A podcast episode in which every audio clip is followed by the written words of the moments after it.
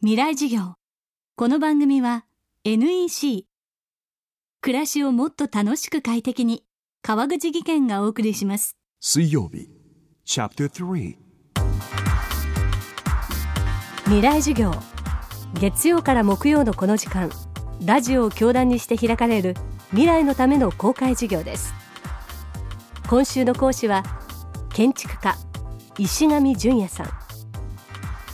日本はもとより世界で先鋭的な建築を数々発表し続け2010年には世界最大規模の国際建築展ベネツィア・ビエンナーレ国際建築展で金獅子賞を受賞今世界が最も注目する若手建築家です。今週は気鋭の建築家が考える建築と社会の関わりそして仕事論を伺っています。未来授業3時間目。テーマは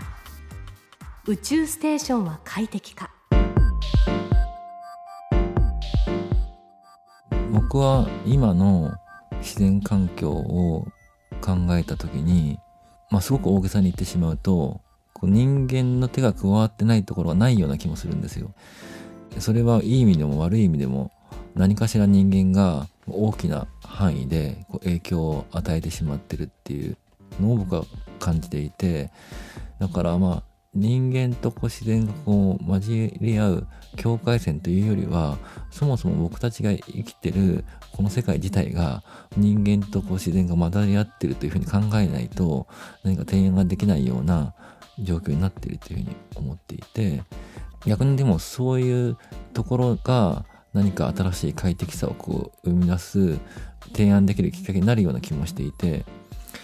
例えばこうすごく自然が素晴らしいとは言ったとしても本当に自然しかなかったら人間が生活できないと思うんですよ。だからまあ建築がシェルターとしての役割を果たすと思うんですけどかといってまあじゃあ全て人工でもいいかって言ったらやっぱりそこでも快適性は見出せないと思うんですよ、まあ、単に新しければいいかって言ったらまあそれでも僕は快適性は見見出せないしそれは建築にならないと思うんですよ。例えばまあ最新のこう人工環境という意味で例えば宇宙ステーションとかを思った時に宇宙ステーションは建築じゃないと思うんですよ。なんでかっていうと宇宙ステーション今の宇宙ステーションで生活するためにはものすごく訓練が必要だし選ばれた人しか行けないような限られた、まあ、過酷な環境だと思うんですよ。まあ、それはまあ設備の集合体ではあるかもしれないけど建築ではないと思うんですよ。やっぱしまあじゃあその最新の環境にどう快適性を含めていけるかっていうところが建築になるポイントだというふうに思っていてでそういうところを目指そうと思うとやっぱりまあ自然とこう人口との関係の仕方とか、まあ、そういうところを抽象的なレベルでも具体的なレベルでも考えていかないと新しい建築にならないんじゃないかなというふうに思っている感じですね。例えばすすごく寒いところにあったかくて快適な環境を作るためにやっぱりシェルターを作ると思うんですよ。だからそういう人間の快適さをどういうレベルで提案できるかっていうのが、まあ、建築の根本的な部分だと思っててそういうのの一つとしてやっぱ自然,、まあ、自然環境っていうのも考えなきゃいけないことの一つかなというふうに思っているところです。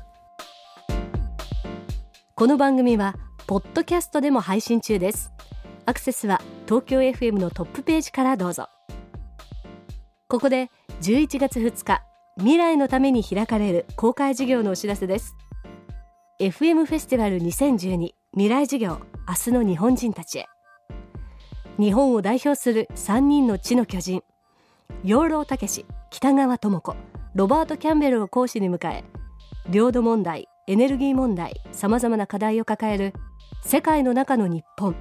自らの立ち位置の確認をテーマに学生たちと討論します。11月2日金曜日。会場は東京 FM ホール。大学生200名をご招待します。応募は東京 FM のトップページ。FM フェスティバル未来授業からどうぞ。未来授業明日も石上淳也さんの講義をお送りします。地球にあふれるたくさんの情報。数字も文章も動画も感情も。そんなビッグデータを集めて組み合わせて分析して新しい価値を創造する。それが NEC のビッグデータソリューション。情報をもっと社会の力に。NEC こんにちは。新井萌です。地球にも人にも優しい OK 網戸で気持ちのいい夏を送りましょう。萌えは網戸でエコライフ。川口技研の OK 網戸網戸買う